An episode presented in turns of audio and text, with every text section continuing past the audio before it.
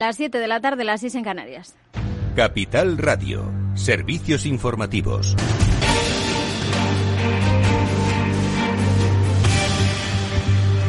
¿Qué tal? Muy buenas tardes. Sanidad notifica 4.984 nuevos contagios y 66 fallecidos en las últimas 24 horas. Con estos datos, España supera ya los 80.000 muertos desde el inicio de la pandemia. En cuanto a la incidencia acumulada a nivel nacional, continúa reduciéndose. Se sitúa hoy en 118 casos por cada 100.000 habitantes. Esto es casi dos puntos menos eh, que en la última jornada. Estamos pendientes de esa reunión de la Interterritorial de Salud, de Sanidad con las comunidades autónomas, donde se ha aprobado sin consenso esos nuevos horarios y restricciones para bares, restaurantes y discotecas. El horario de cierre de bares y restaurantes eh, sería a la una de la madrugada como máximo y dejando de servir a las doce y cierre a las dos de la mañana para discotecas y lugares nocturnos. Pero esto sería para aquellas regiones que tengan una menor incidencia, que tengan mejor situación epidemiológica, en aquellas con riesgo alto por encima de los 150 casos eh, por cada 100.000 habitantes, por ejemplo, no se permitiría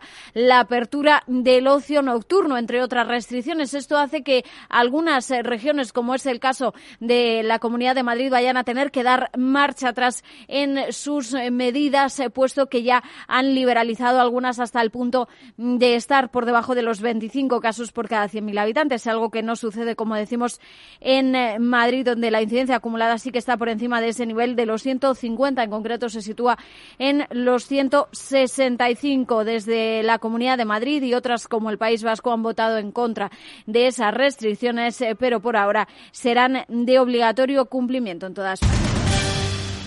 Y en los eh, tribunales, el juez de la Audiencia Nacional, Manuel García Castellón, ha citado como investigados a la exsecretaria general del PP, María Dolores de Cospedal, y a su marido, al empresario Ignacio López del Hierro, por esa supuesta implicación en el espionaje parapolicial que se habría montado desde el Ministerio del Interior contra el extesorero del PP, Luis Bárcenas, a través de la operación Kitchen. El auto de imputación se conocía justo cuando López del Hierro estaba compareciendo ante la Comisión comisión del Congreso precisamente que investiga la operación Kitchen. El marido de Cospedal decía que él se había enterado también en ese momento desde Esquerra. Gabriel Rufián, presente en esa comisión, no se lo creía.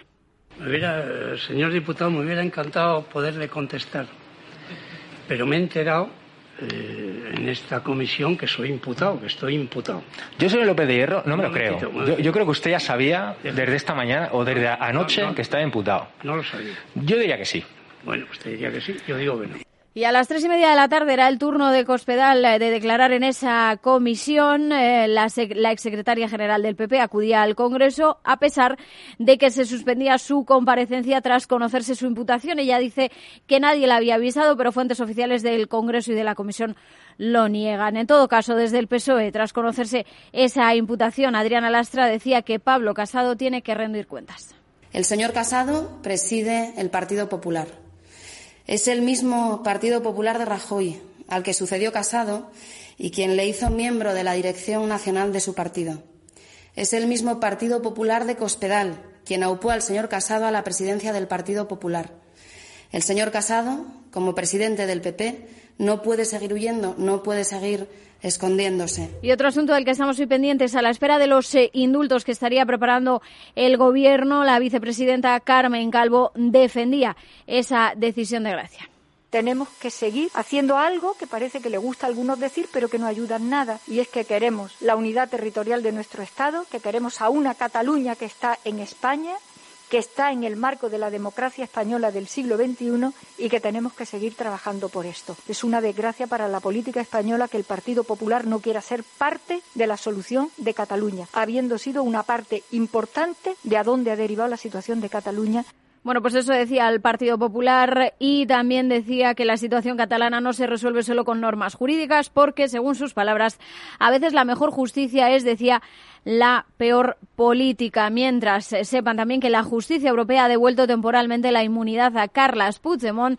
y también a los exconsellers eh, Clara Ponsati y a Tony Comín. Todo ello lo vamos a analizar a partir de las 8 de la tarde en el balance. Con Federico Quevedo ahora se quedan con Eduardo Castillo, After Work en Capital Radio.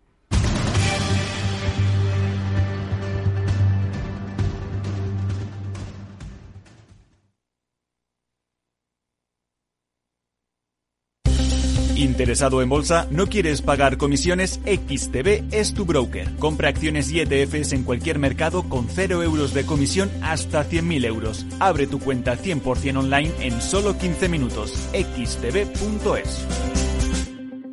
Riesgo 6 de 6. Este número es indicativo del riesgo del producto, siendo uno indicativo del menor riesgo y 6 del mayor riesgo.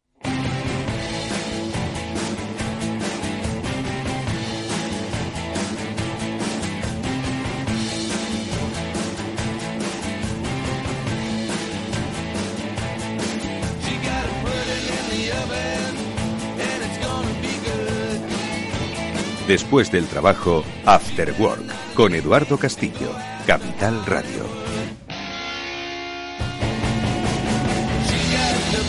¿Qué tal amigos? Muy buenas tardes y bienvenidos un día más al After Work en Capital Radio que enseguida va a comenzar con su análisis, con su prospección de la realidad económica. Vamos a comenzar saludando a nuestro amigo Félix López al que ayer dimos eh, un descanso, hicimos un receso, porque como recordaréis, quienes nos seguís con cierta eh, habitualidad, eh, realizamos un programa especial sobre formación, sobre qué es lo que estaban haciendo las empresas para dar continuidad a la formación de sus empleados, pues en esta era de pospandemia, vamos a llamarlo así.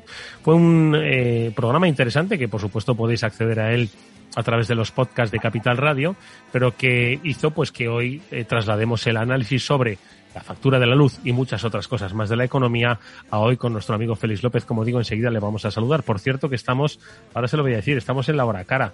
Así que el, ordenador que tenemos enchufado ya, ya está en plan eh, tarificando por, por, lo alto. En fin, ahora, ahora lo, lo comentaremos. Y por cierto que hoy eh, tenemos nuestra sección El Transformador, nuestro espacio que semanalmente realizamos con los especialistas de Salesforce y que hoy eh, se va a centrar mucho en la analítica de datos, porque de datos es de lo que se ha beneficiado en su proceso de transformación digital EFAME, la Hermandad de Farmacéuticos del Mediterráneo, que es una distribuidora eh, farmacéutica, una cooperativa. Son eh, un, caso de éxito, yo creo que muy interesante, que va a ser, yo creo que además, ejemplo para quienes nos estéis escuchando. Bueno, pues con su director general y con una de las especialistas de Salesforce en el área de la analítica de datos hablaremos a partir de las 19.30 en directo en este programa. Así que nada más que eso, está Néstor Betancor gestionando técnicamente el programa y nosotros vamos a comenzar ya de ya.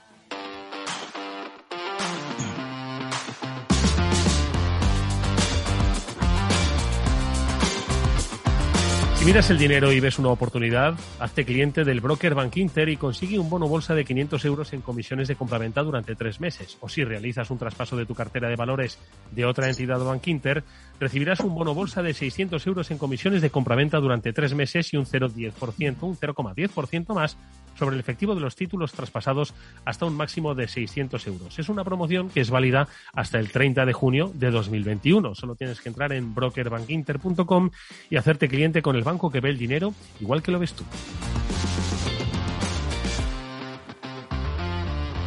After Work con Eduardo Castillo.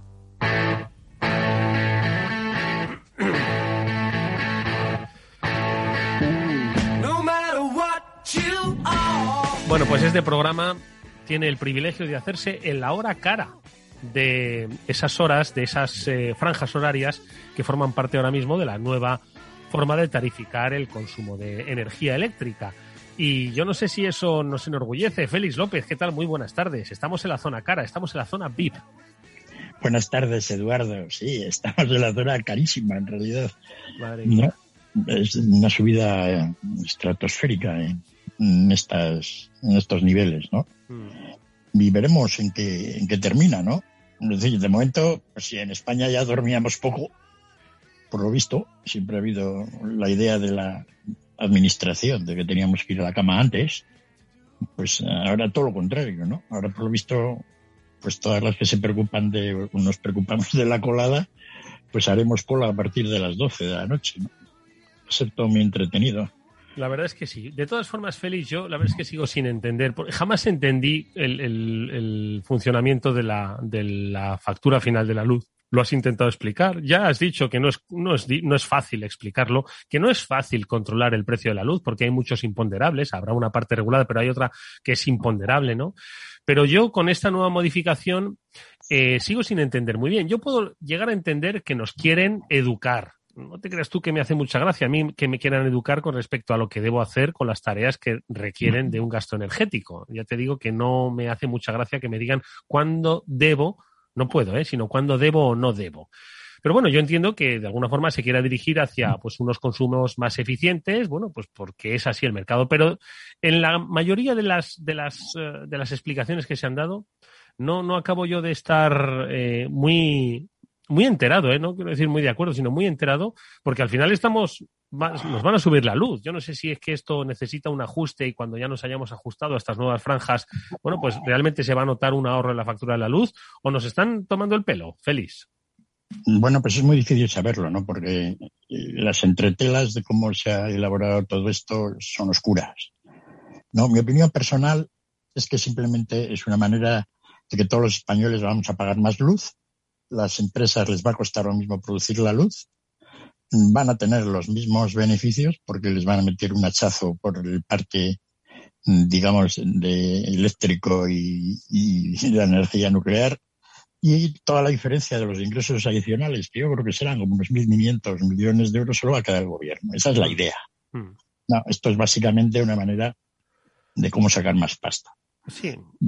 Sin, sin más, ¿eh? tal, tal cual elaborada de acuerdo con esto del consumo, etcétera, ¿no? Es decir, tenemos en, tenemos en España un funcionamiento de una especie de mercadillo de energía eléctrica que parece que funciona competitivamente y que entonces cuesta más producir, digamos, la luz en la etapa que estamos ahora, pero eso no es cierto. Es decir, el funcionamiento, como ya lo he contado otra vez cuando he hablado de, no tiene nada que ver con un mercado competitivo, ¿no? Ni cuesta ahora dos veces producir la luz de lo que cuesta por la noche.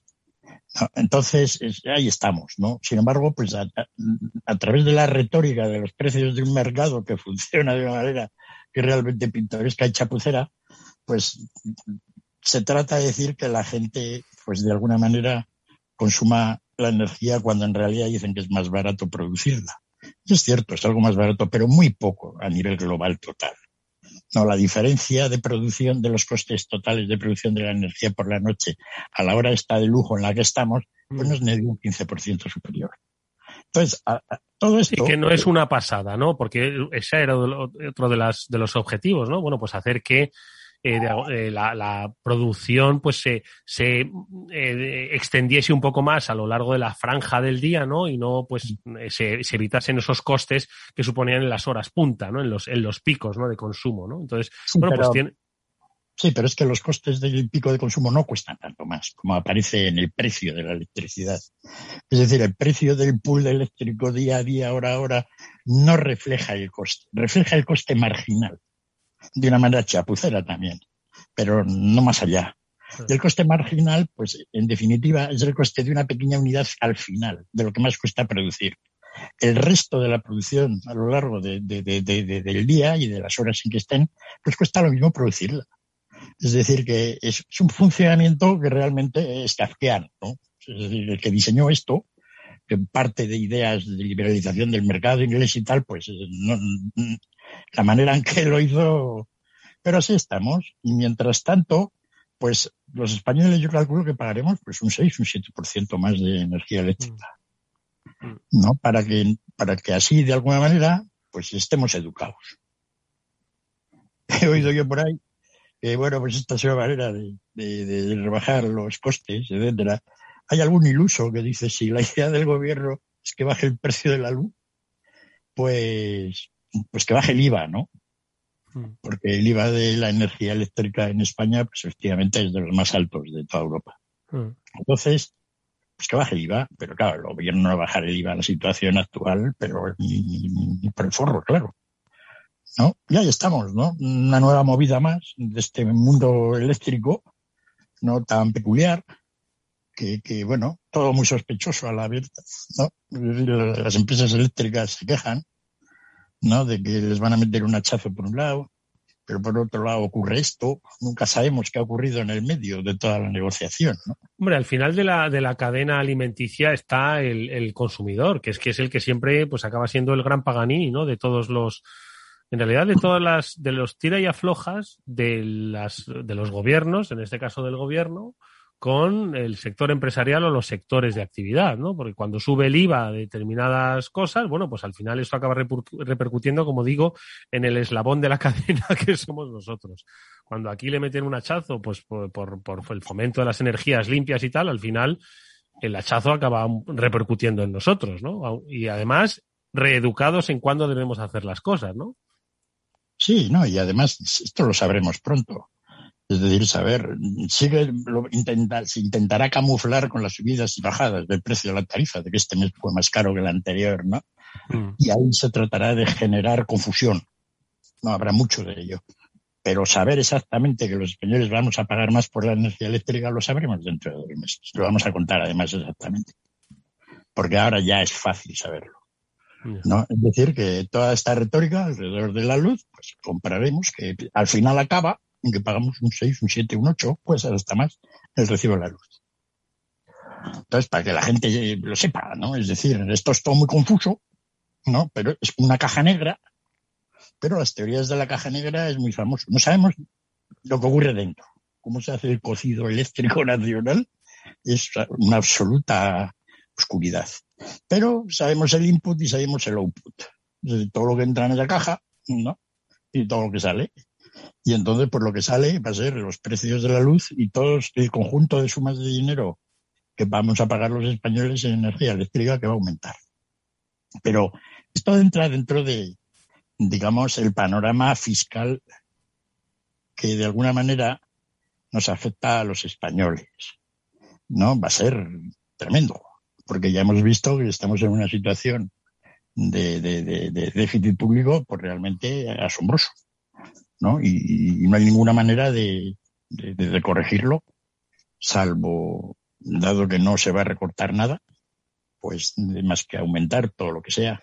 Todo lo que se pueda, ¿no? Mm. Mm, por eso digo, me sorprendía que la gente dice que le dice al gobierno que, para pagar la luz hay que pagar el IVA. para reírse. Y Félix, de todas formas, eh, claro, eh, al final, yo no sé si, si el tema de la inflación, ¿no?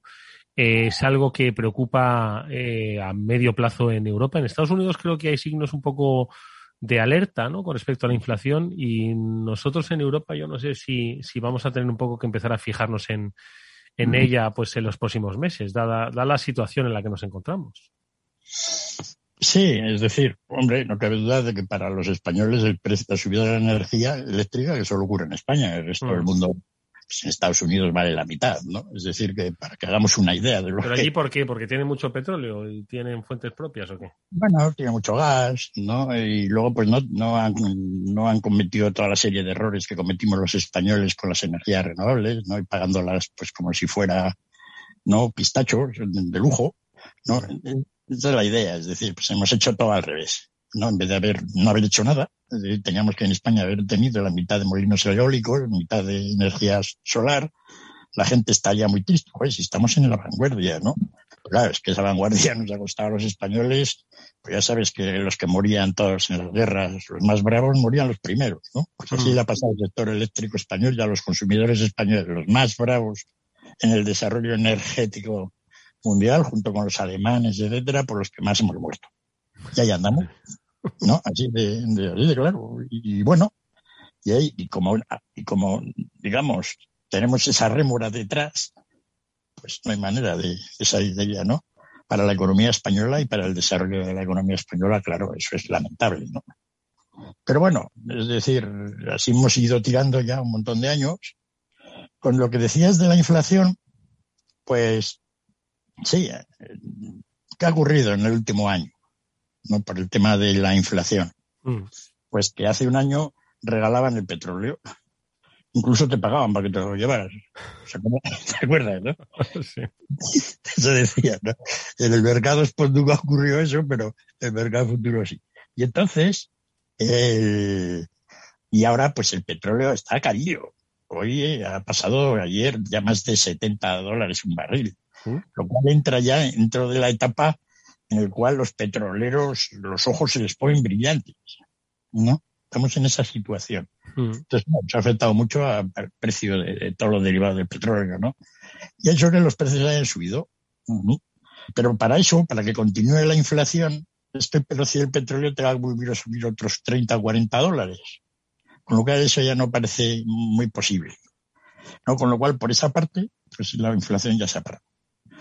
Ha habido inflación por el tema de materias primas, el cobre, por ejemplo, ¿no? Ha sido otro producto que ha subido mucho de precio, pues oye, ¿cómo no va a subir? Con todo lo que estamos hablando de, fíjate, de la economía de la energía eléctrica, ¿no? La que nos mm. espera en España, además, ¿no? Mm. Con los coches eléctricos y con todo este sistema que tenemos desastrado de, de eléctrico, ¿no?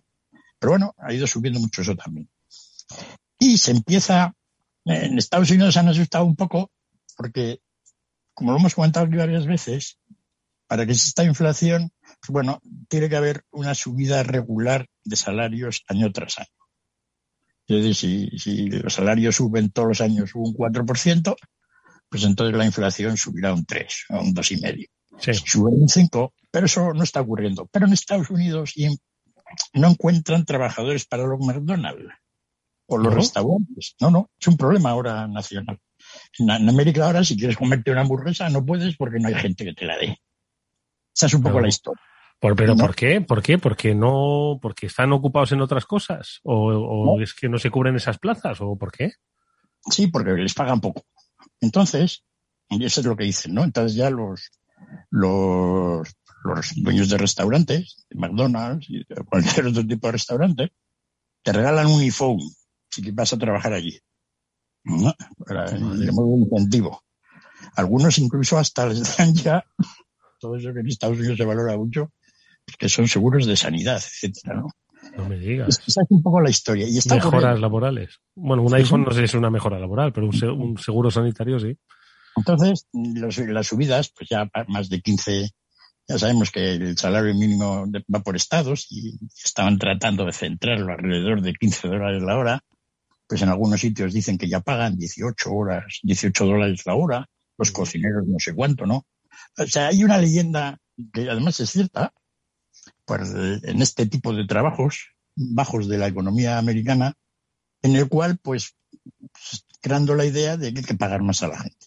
Y que eso de alguna manera, pues va a ser inflacionario. Pues claro, si hay que pagar más al que trabaja en la tienda de hamburguesas, pues la hamburguesa será más cara. Claro. ¿No? Y si en Estados Unidos, que ya sabemos que van en el patrón hamburguesa, como, como, yo a la hamburguesa, pues yo voy a toda la economía nacional. Esa es la explicación, ¿no? En, en, en, en Europa eso no ocurre tanto. Y en España, pues todavía tenemos la mitad de las tiendas de hamburguesas, pues como están. ¿no? Y entonces no hay ese problema. Por lo tanto, pese a que ha habido también subida de precios, porque lo del petróleo nos afecta a todos a escala mundial, no existe la sensación esa de que haya una tendencia a la subida de los salarios. Y por lo tanto, pues que como dice el Banco Central Europeo, la subida de los precios será pasajera. Mm. Ahí estamos, un tema realmente interesante porque ahí acaba, ¿no? Es decir, normalmente, antiguamente se hablaba de, pues, de la oferta de dinero, la demanda, etcétera, ¿no? Ahora todo eso ha quedado olvidado. La oferta de dinero, si lo entendemos por todo el papel público que anda suelto por el mundo, es enorme, ¿verdad?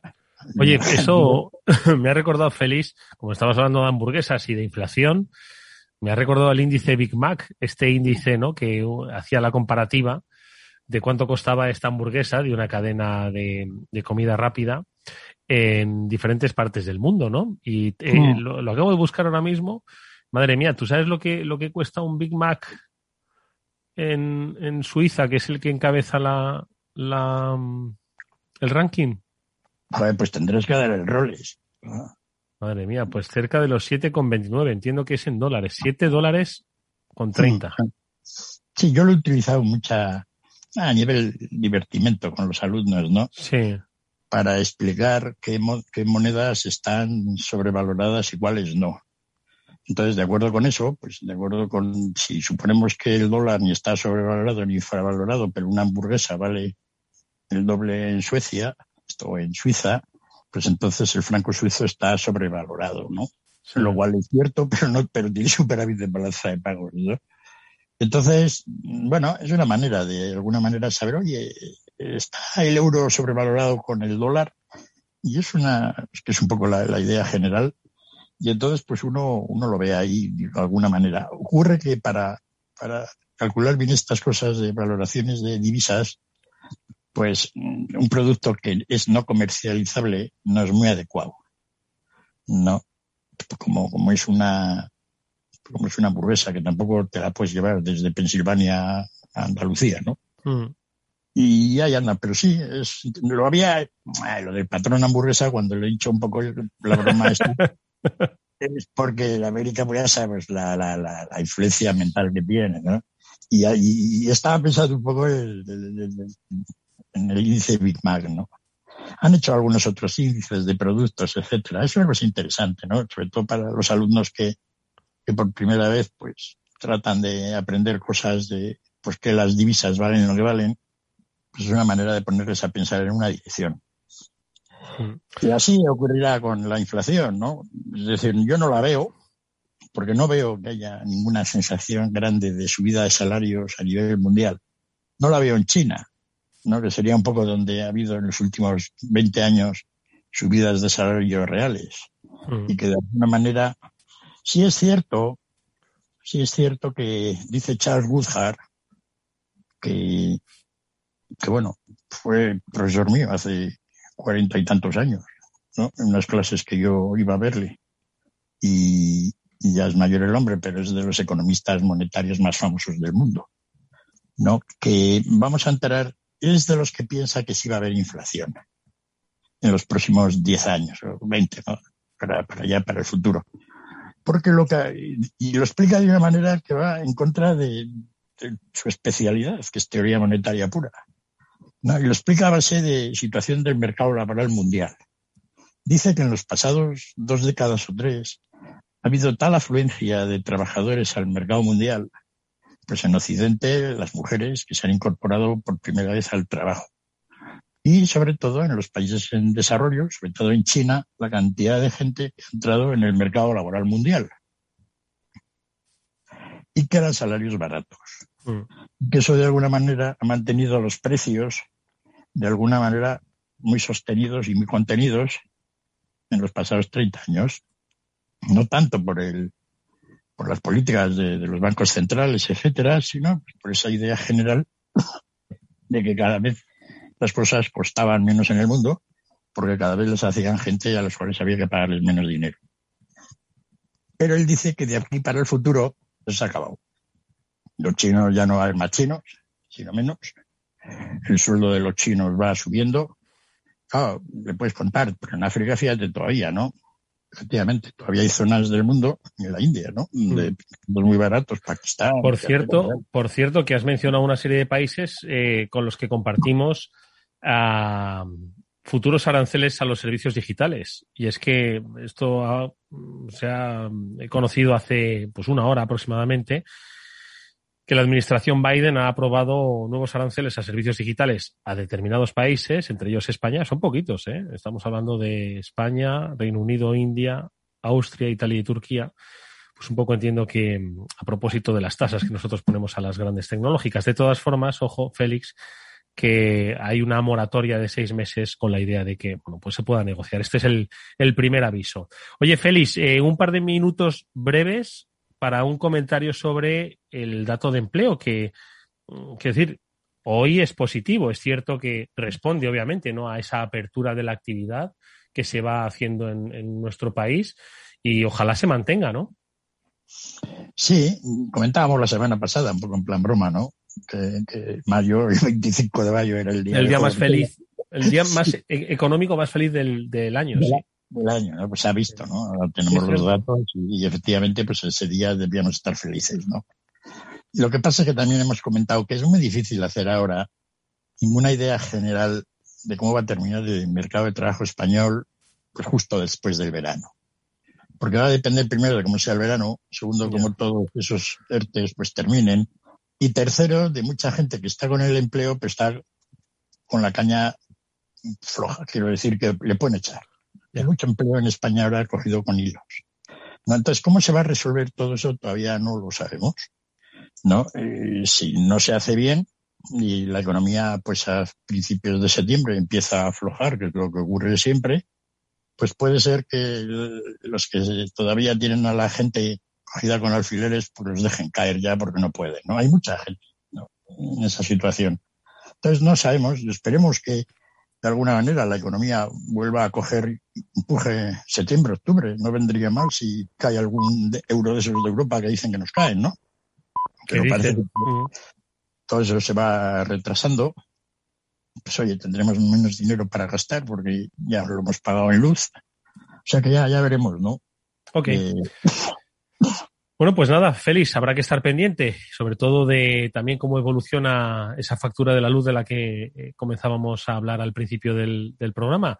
Eh, cuando venga el primer recibo, cada uno coge el suyo, si te parece, ¿vale? Te invito a que lo hagas y hacemos, no digo una comparativa, pero sí hacemos un análisis eh, empírico de lo que ha supuesto, de lo que ha supuesto esta, estas modificaciones en la factura. ¿Te parece? Perfecto. Félix, como siempre ha sido un placer escucharte, es nuestro economista de cabecera, Félix López. Gracias y hasta la semana que viene, Félix. Cuídate mucho. Igualmente, cuidaros todos. Adiós.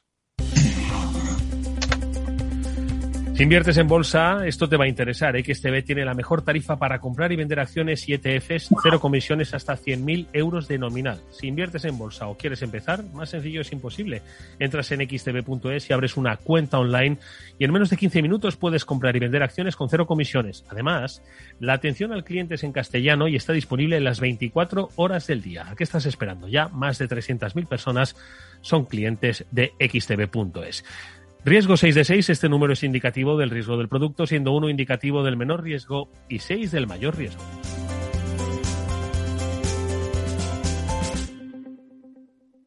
After Work, quizás el mejor momento del día. Valor Salud, tiempo de salud. Su actualidad, sus personas, sus empresas.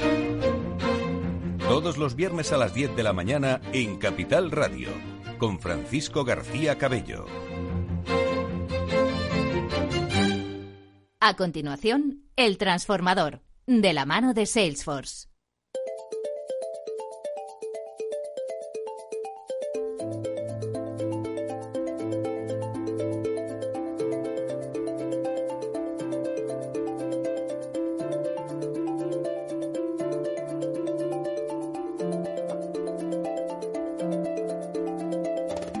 Bueno, pues comienza este espacio, el transformador, aquí en el After Work de Capital Radio, un espacio que semanalmente realizamos, desarrollamos con los especialistas de Salesforce y que nos ayudan a conocer cómo empresas de diversos sectores, de diversas actividades, de diversos formatos, de su origen incluso, bueno, pues han eh, pensado en digital y han pensado que precisamente lo digital es lo que les va a ayudar a eh, culminar la siguiente etapa de su evolución como compañía, como instituciones. Hoy, además, eh, nos vamos a centrar en un sector, el de la distribución farmacéutica, que por un lado es apasionante, pero por otro requiere de mm, una, eh, ¿cómo lo llamaría yo? De calibrar todas las magnitudes que influyen en eh, ese sistema, porque al final de lo que se trata es de que un servicio de farmacia atienda a pacientes, atienda a personas. Lo que para uno son eh, productos que se venden a clientes, aquí estamos hablando de pacientes a los que se distribuye eh, fármacos. Bueno, pues con esa sensibilidad especial es de lo que hoy vamos a hablar con eh, nuestro invitado, pero antes saludamos a nuestra experta de Salesforce porque además, si hay algo que yo creo que determina el éxito de un negocio, de un sistema de distribución farmacéutica, es el el de los datos y el hacer inteligencia de los datos. Bueno, pues nuestra experta hoy de Salesforce es Ana Alonso, que es em, vicepresidente del área eh, para el sur de Europa de Tableau, que es el área de analítica de datos de Salesforce, a la que ya saludamos. Ana, buenas tardes, ¿qué tal? Hola, buenas tardes, Eduardo. Muy bien, muchas gracias por tenernos aquí. Oye, es un placer contar con, yo te diría que eres una, una data scientist, ¿no? Y además, para mí siempre es un, un, un orgullo hablar con un especialista en datos, porque desde, desde que la Business Harvard Review dijo que el mundo de los datos iba a ser una de las profesiones más sexys del mundo, ¿no? Eh, en el siglo XXI, cada vez que hablamos con una especialista de datos, para mí es, eh, bueno, un, un, orgullo. Y entiendo, Ana, que hoy el, caso de éxito que, que, vamos a analizar, el dato es fundamental. Es lo que les da la fuerza, les da el futuro y les da, digamos, el camino a seguir, ¿no? Sí, eh, de, hecho el ejemplo que vamos a ver eh, hoy, que es el grupo EFAME, lo que realmente es un, una es un claro ejemplo de cómo poner el dato en, el flujo del negocio en cada uno de los procesos de negocio te ayuda, por un lado, a conseguir clientes más leales, por otro lado, a proporcionar más valor y, por otro lado, conseguir transformar tu empresa de una forma más ágil y tener crecer tu negocio de una forma mucho más rápida. Con lo cual, encantada de estar aquí hoy con el grupo FAME, porque esto no es solo sobre data scientists, es cómo los datos realmente impactan el negocio. Yo creo que es el mejor ejemplo que podemos tener. Bueno, pues vamos a saludar a nuestro invitado, es Javier López Giles, director general de FAME. Javier, ¿qué tal? Muy buenas tardes, bienvenido. ¿Qué tal? Eh, hola, Eduardo. Encantado de estar en el programa. Muchas gracias por invitarme. Pues vamos a ver, eh, EFAME, hay que decirle a nuestros oyentes que tiene unas particularidades que yo creo que hacen, como digo, punto de partida muy interesante para analizar cómo se transforma digitalmente lo que es una sociedad cooperativa. Ojo, hasta ahora hemos conocido empresas, bueno, pues que al final pues no dejan de tener una estructura empresarial, ¿no? Con una serie de accionistas mayores. Aquí estamos hablando de una cooperativa. Una cooperativa eh, que tiene eh, em, 4.000 socios que son farmacéuticos y que además sirve a otros 2.000 farmacias más, que son los que forman parte todos ¿no? de, de, esa red de distribución. Estamos hablando de una facturación de 1.400 millones de euros en el año 2020. Estamos hablando de una superficie para la distribución repartida en los diferentes hubs que tenéis en la península de 80.000 metros cuadrados. Estamos hablando, eh, Javier, y ya me callo porque es que como veis es dato, dato y dato, mil empleados que, como digo, da servicio a 6.000 farmacias, 48.000 pedidos diarios. Esta es una descripción un poco eh, analítica ¿no? de Grupo EFAME. Sí que me gustaría que nos hablases brevemente de dónde viene esa sociedad cooperativa y cómo se empieza a pensar en digital, Javier. Ok, bueno, te comento, vamos a ver, eh, como bien decía, nosotros somos una cooperativa, lo que pasa es que eh, son cooperativas de mucho tamaño, son muy grandes.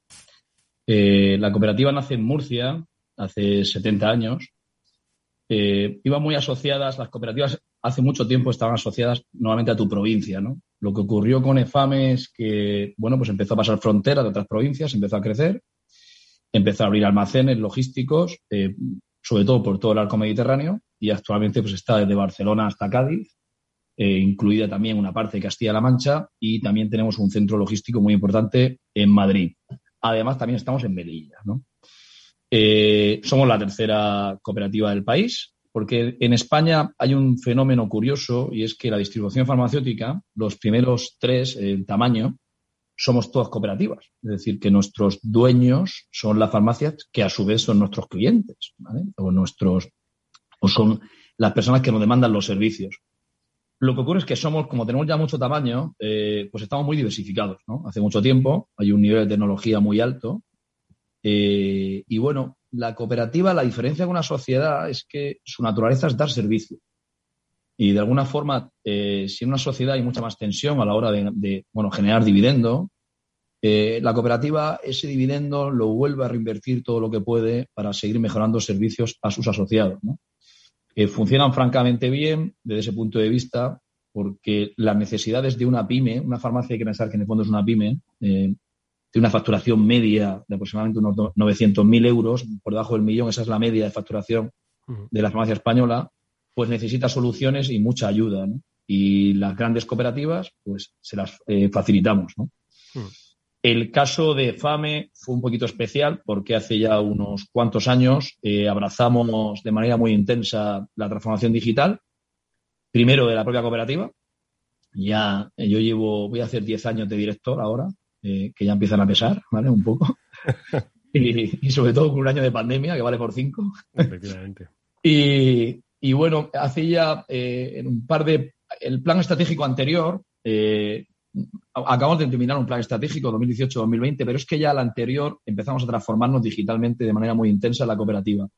Ahí ocurrió un tema muy interesante y es que cuando vimos el potencial de las herramientas digitales para EFAME, su relación con los socios, dijimos, ¿por qué no creamos soluciones digitales a su vez para que nuestros socios puedan eh, fidelizar o trabajar con sus pacientes, ¿no? Con sus consumidores o pacientes finales, ¿no? Hmm. Y creamos un proyecto muy, muy interesante. En el fondo es un mini CRM eh, que disfrutan las farmacias y empezamos a transformarlas digitalmente, ¿no? Hicimos un tronco, por decirlo así, y, y han empezado a salir un montón de ramas en estos últimos años Eh, y cuando la gente habla mucho de transformación, ahora es que está todo muy de moda, ¿no? Todo el mundo habla de 4.0, transformación, datos. Nosotros empezamos hace unos cuantos años, tres o cuatro años, eh, y bueno, pues un proyecto apasionante, apasionante. Ana, por lo que dice Javier, me da la sensación de que es la segunda generación de la transformación digital, es decir, que ahí, pues por la, la, propia naturaleza necesitaron de una tecnologización importante, ese quizás fue el primer paso. Hoy estamos hablando de una segunda generación de transformación digital que va mucho más allá de la tecnología, como ahora vamos a ver, ¿no? Sí, Sí, yo creo que es, por un lado, digitalizarse la propia empresa en sí misma y luego pensar cómo eso lo puedes transmitir en valor para tus propios clientes. Y en este caso, como, como ahora, ahora nos contará Javier, ellos lo que han hecho es evolucionar hacia prestar un mejor servicio y un mayor, mayor servicio a sus clientes, pensando cómo pueden poner, usar todos sus activos en manos de fidelizar más a sus clientes y hacerles crecer más.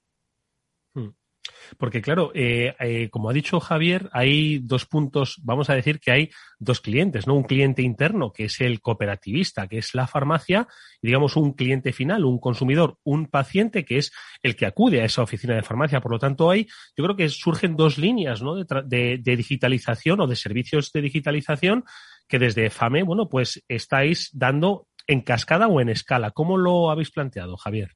Eh, sí, sí, lo, has definido muy bien. Vamos a ver, eh, lo, que, lo que nos ocurrió cuando empezamos a plantear el proyecto era, eh, notábamos como las farmacias en todas nuestras reuniones tenían una necesidad de digitalizarse, pero claro, afrontar a una farmacia media un proyecto de digitalizarse, pues no es nada sencillo, ¿no? imaginemos que a crear una página de e-commerce propia, bueno, ¿qué haces para posicionarla? ¿Quieres crear una app? ¿Cómo la mantienes? hay que pensar que el, mundo de la farmacia es muy complejo desde el punto de vista del manejo del número de referencias y datos de salud de los pacientes. Una farmacia media puede estar trabajando entre 8 y 12 mil eh, artículos, pero la realidad es que la distribución farmacéutica que estamos detrás, que son dueños de nuestras farmacias, estamos con un stock aproximadamente de unas 40.000, ¿no? Por eso, cuando uno va a la farmacia y no tiene algo, eh, le dice, no se preocupe, venga usted esta tarde, ¿no? claro, te lo traigo esta tarde, claro, sí, sí. Esa es la clave, pásate esta tarde que lo tengo. Claro, o si van por la tarde y dice, no se preocupe, que lo tiene usted mañana a primera hora. Detrás de eso hay, un, pues, hay una intensidad eh, muy, muy alta de tecnología en almacenes muy robotizados, ¿no? Ahora la gente habla mucho de Amazon, de que va a empezar a entregar en dos horas, y digo, bueno, la distribución farmacéutica, nosotros EFAME lo llevamos haciendo ya. No, lo inventó hace, exactamente, lo inventó hace años. Lo que pasa es que ha sido todo en silencio. Entonces, la gente, eh, eh, bueno, en España tenemos quizás el mejor servicio de atención farmacéutica del mundo. Eh, tenemos un, un, montón de farmacias, un ratio muy bajo de población por farmacia. Es decir, hay mucha gente que tiene una farmacia muy cerca de su casa. Tiene excelentes sanitarios y además están las cooperativas farmacéuticas detrás que ayudamos a esa gestión, ¿no? Mm. Bueno, por, por resumirte, como es complejo, porque son muchos materiales, muchos artículos eh, y hay también datos de salud, veíamos como las farmacias, algunas que eran un poquito más grandes, empezaban a tener mucha inquietud de cómo digitalizarse, ¿no? Creamos un proyecto, por un lado, estándar, pero por otro lado, tiene que aguantar o tiene que soportar que cada farmacia se quiere particularizar un poquito, porque una farmacia no es igual de otra. Y al fin y al cabo son sus pacientes y son sus eh, consumidores. ¿no? Y bueno, conseguimos crear un producto eh, con la base de Salesforce, eh, muy, muy atractivo. Eh, lo que ocurrió es que una de las cosas que hemos aprendido estos años es que digitalizarse no es poner un software. Digitalizarse es hacer toda una catarsis interna de analizar tus procesos, normalizarlos, estandarizarlos, aquello que hace muy raro quitártelo, por mucho que le pese a, algún departamento, tienes que hacer un proceso interno importante entonces, lo que creamos fue también toda una parte de consultoría previa en la farmacia, donde analizamos sus procesos, vemos todas las facetas, personal, el surtido, los materiales, cómo lo trabajan, y después de unas 12 o 13 semanas de consultoría, eh, lo que hacemos es que ya se transforman digitalmente. En la parte final, bueno, son capaces de generar una app para sus eh, pacientes o consumidores, pero insisto que esto es la parte final del proceso, ¿no? Eh, como ya están muy ordenados, consiguen al paciente tratarlo de forma muy correcta. Hay un montón de datos de salud que, pasan en las farmacias, un montón, eh, que muchas veces nos damos cuenta. Hmm. Eh, pues el peso, por ejemplo, la tensión arterial, la glucosa, eh, hay cartillas, por ejemplo, de bebés que quieren mantener. Toda esa información tradicionalmente se pone a mano, ¿no? Se escribe a mano. Incluso se hace un pequeño resumen y se le da para que el paciente vaya al médico, ¿no? Con la información que le ha pasado en la farmacia, ¿no? Imaginemos que sé, por ejemplo, un control de peso, ¿no? Para que después vaya al nutricionista y decir, oye, está la información que me viene de la farmacia. O de tensión arterial, por ejemplo.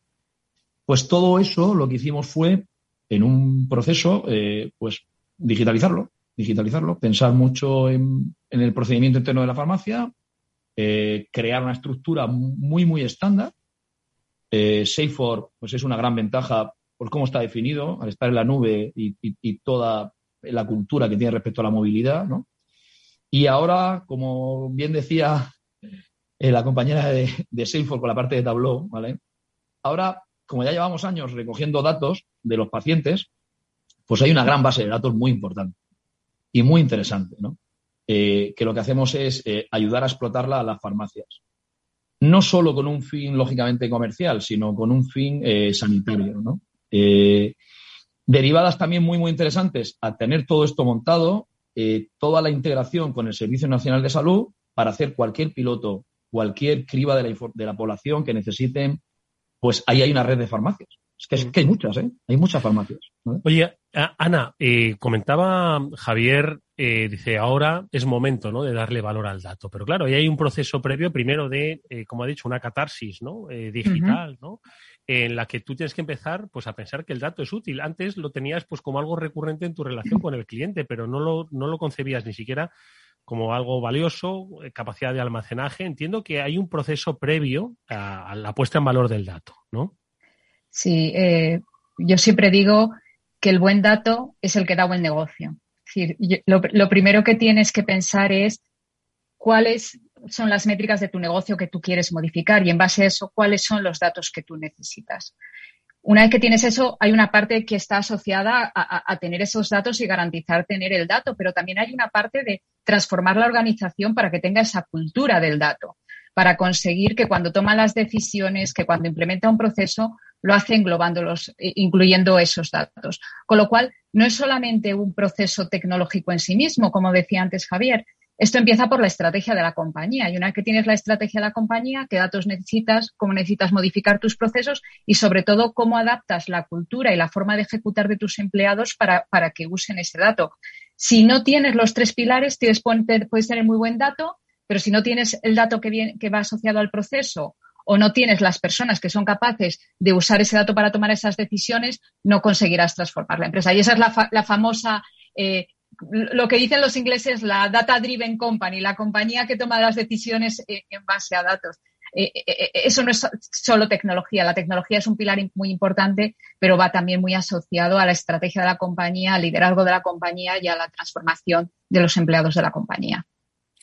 Javier, pero como una farmacia, yo soy usuario de farmacia, pero no tan activo como para entrar en mi farmacia de barrio y que me digan, Eduardo, ¿cómo estás? ¿No? todavía no me ha llegado, todavía no, que, ojo que me llegará. Que sepas que te conocen, que sepas que te conocen. me conocen. Pero el, el siguiente paso, es decir, ¿cómo digitalizamos la relación con ese cliente habitual que quizás, oye, de tensión, eh, por lo que fuere, ¿no? Entonces, ¿cómo se produce ese proceso de digitalización? Sobre todo, esa catarsis del farmacéutico, ¿no? Eh, para que vea que es que esto no es eh, poner distancia con el paciente, sino mejorar todavía esa relación con el paciente? Buena, buena pregunta. Eh, tras, tras esas 12 o 13 semanas que hacemos de consultoría, el farmacéutico eh, entiende que todo consumidor o paciente, no siempre es paciente, a veces es consumidor, en la farmacia también eh, vende productos de parafarmacia, pues es muy importante primero darlo de alta. hay un proyecto dentro del grupo que es una, una simple tarjeta de fidelización, ¿no? Lo que pasa es que esa tarjeta de fidelización, en realidad, acabas ya de dar de alta y empiezas a interesarte eh, por una serie de datos maestros de, ese cliente. ¿no? Si además trabajas eh, de forma integral todos nuestros proyectos, como este que te comentaba de la parte de salud, la cultura que eh, le inculcamos mucho a los farmacéuticos es que cuando empiecen a hacer un seguimiento de los pacientes que realmente hacen a mano, ¿no? Tradicionalmente, ¿no? Por ejemplo, te tomas la tensión y le dicen al farmacéutico, oye, guárdame el ticket de la tensión o hazme una fotocopia o apúntamelo en algún sitio, ¿no? Pues lo que hemos hecho es que el farmacéutico eh, le guía al principio los primeros pasos con el paciente y dice, oye, vamos a registrar conjuntamente tus datos de eh, peso o tus datos, por ejemplo, de tensión, ¿no? Eh, cuando vayas a ver al médico, no debes preocuparte. Te voy a generar yo un informe donde vamos a, vas a ver todos los registros de tensión que vas a llevarle al médico, a tu cardiólogo a la persona que te esté viendo, al médico de cabecera, para que vean cómo vas, ¿no? En realidad, lo que hemos notado es que en el primer impacto con el paciente, el consumidor, el, farmacéutico lo tiene que acompañar mucho. Es decir, el, el consumidor o paciente físico lo transforma in situ, en digital, en la propia farmacia, y cuando empieza el consumidor o el paciente en una app a ver una, tiene una visión 360 de su farmacia y a su vez la farmacia tiene una visión 360 del consumidor o del paciente, pues ahí ha aparecido la magia, ¿vale? Los dos se aman mutuamente y dicen, ahora ya que no, quiero salir de este proceso, ¿vale? Porque todo lo que yo haga, incluso si me tomo la atención en mi casa, la voy a registrar, ¿no? En, la app, porque lo que no quiero es que no lo sepa mi farmacéutico, ¿no? Eh, bueno, es un proceso lento, es un proceso lento, es un cambio. Eh, también es verdad que eh, la parte del e-commerce, eh, que es lo que todo el mundo tiene en cabeza ahora mismo, ¿no? la amenaza de, Amazon y de los players grandes del tema de e-commerce, también ha hecho que las farmacias empiecen un poco a pensar de otra forma. esto siempre pasa. Al final, que te aparezca alguien que te pueda hacer daño, haga más o haga menos, hace que empieces a plantearte un montón de temas. ¿no? Y, los propios consumidores en sus hábitos de consumo te lo demuestran. Si alguien está en una farmacia y está consultando un precio de un producto, lo que hacemos todos cuando vamos ya al mundo físico, tú ves un precio o ves un producto y todos consultamos digitalmente, ¿no? Para ver si se mete correcto, ¿no? Eh, ¿no? No es todo el precio, está el trato, está la formación, si está un poquito por encima de precio, uno lo va a consumir en el mundo físico. Si está muy, muy, muy diferencial en precio, no lo va a consumir como los farmacéuticos han visto esto y están viendo que la naturaleza de las nuevas generaciones eh, son nativos digitales, pues bueno, es que ya somos todos una mezcla de físico y digital, ¿no? Eh, pues bueno, pues, pues, sabían que tenían que transformarse, ¿vale? Nosotros hemos creado las herramientas y, nos va francamente bien porque lo que pasa es un tema muy curioso y es que en la medida que el farmacéutico eh, lo que hace es que está haciendo que sus pacientes le sean fieles, o sus consumidores, los fideliza, todavía son más fieles con la cooperativa o todavía le gusta más su cooperativa, que es quien le dé una solución, ¿no?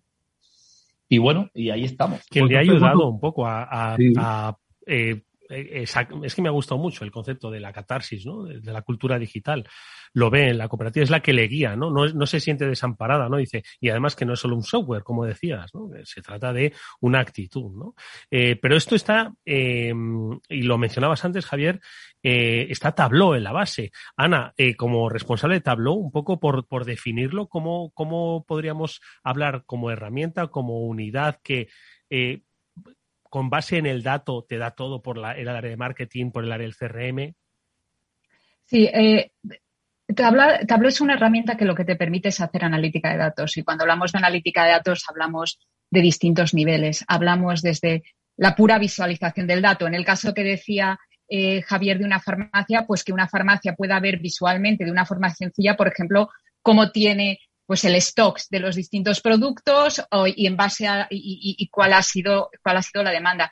Te puede ayudar también a predecir tendencias. Oye, tengo este stock de determinado eh, fármaco y veo una tendencia creciente en consumo. Mm. Pues me ayuda a tomar una decisión. La herramienta lo que hace es ayudarme a, oye, tengo que pedir un mayor stock de este fármaco porque la demanda está creciendo. Entonces, en la analítica, las herramientas como Tableau lo que te permiten es desde la pura visualización a la, predicción de determinados aspectos en tu farmacia y en base a eso tomar decisiones y ser más ágil y adelantarte pues a las peticiones de tu consumidor o a las necesidades que vas a tener en la farmacia. Entonces, Tableau lo que te permite es, hacer esa analítica de datos de una forma muy sencilla que, te permite hacerlo a ti mismo.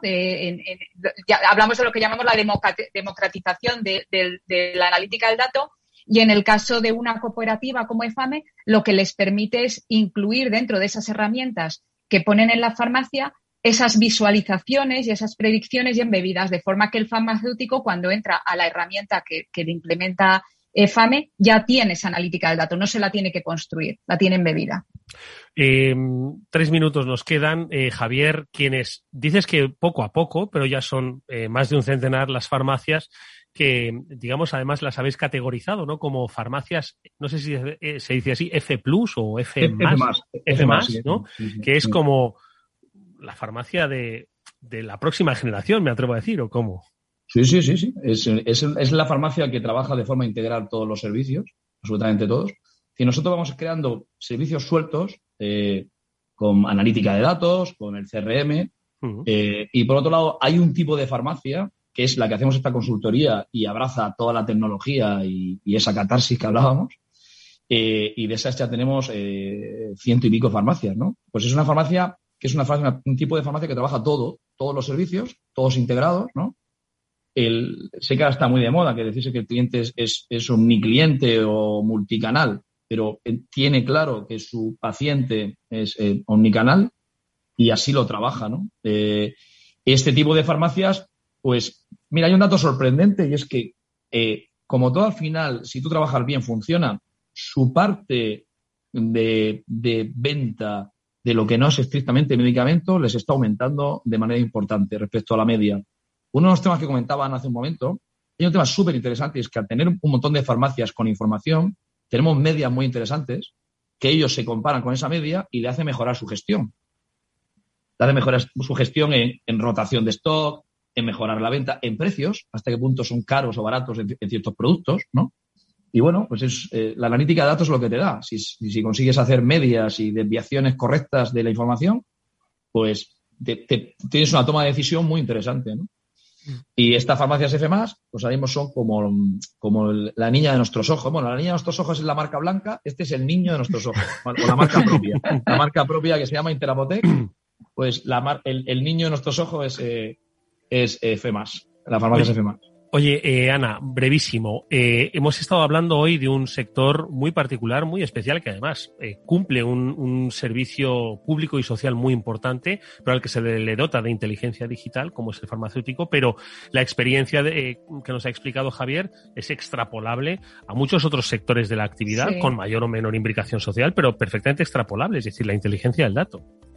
Sí, sí, es, es, es así. Yo creo que, que el caso de FAME es un es, es, un ejemplo claro de que de, cualquier, de cualquier empresa puede usando el dato y pensando en, en su estrategia de negocio cómo transformarse y cómo usar el dato para, para, tener mejores resultados y dar mejor servicio. Pues quedaos con dos nombres, con Tableau como herramienta, con EFAME como ejemplo. Javier López Gil es director general de eh, EFAME. Gracias Javier, mucha suerte y enhorabuena por su trabajo y por otros 10 años más.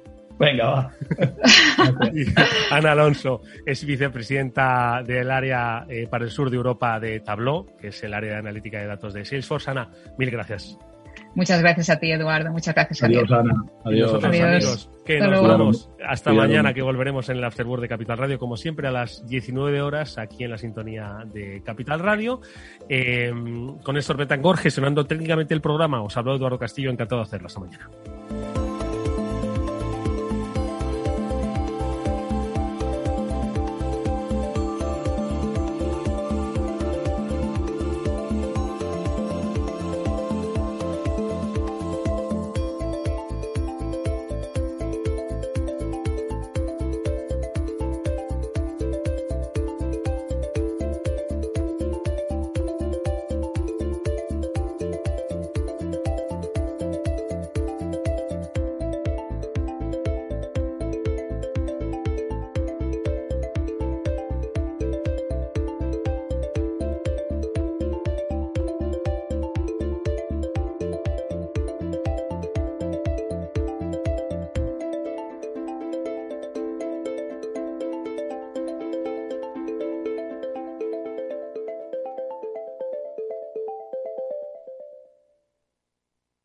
Salesforce les ha ofrecido el transformador. Capital Radio Madrid 105.7 Gráficas Naciones. Más de 50 años de experiencia en el sector de las artes gráficas. Apostamos por la última tecnología tanto en impresión offset como en digital y gran formato. Realizamos todo tipo de impresión. Tarjetas de visita, folletos, libros, vinilos, decoración y montaje de stands. Más información en el 91 629 2145 o en gráficasnaciones.es. Esto te estás perdiendo si no escuchas a Luis Vicente Muñoz en Capital, La Bolsa y la Vida. Xavier Ferraz, profesor de ESADE. La COVID eh, ha sido una especie de máquina del tiempo, ¿no? Nos ha situado no en 2021, sino en 2031 a nivel de, digitalización. Lo que tenía que haber pasado pues en 10 años eh, ha pasado en 10 meses. No te confundas. Capital, La Bolsa y la Vida con Luis Vicente Muñoz, el original.